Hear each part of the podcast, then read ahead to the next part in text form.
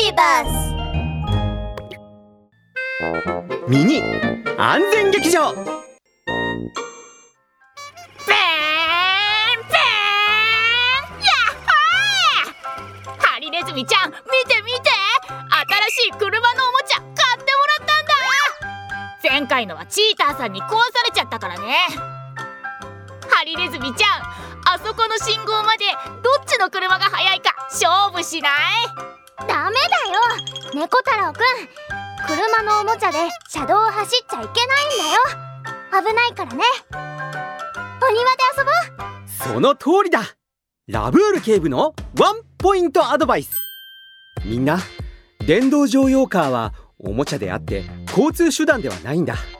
自動車のような安全装置があるわけじゃないから道路を走ることは危険なんだよ。それに道路で走ると事故になりやすい上に交通の妨げにもなるんだ。遊ぶ時は公園や広場などの安全な場所で注意して遊んでね。約束だ。ワン！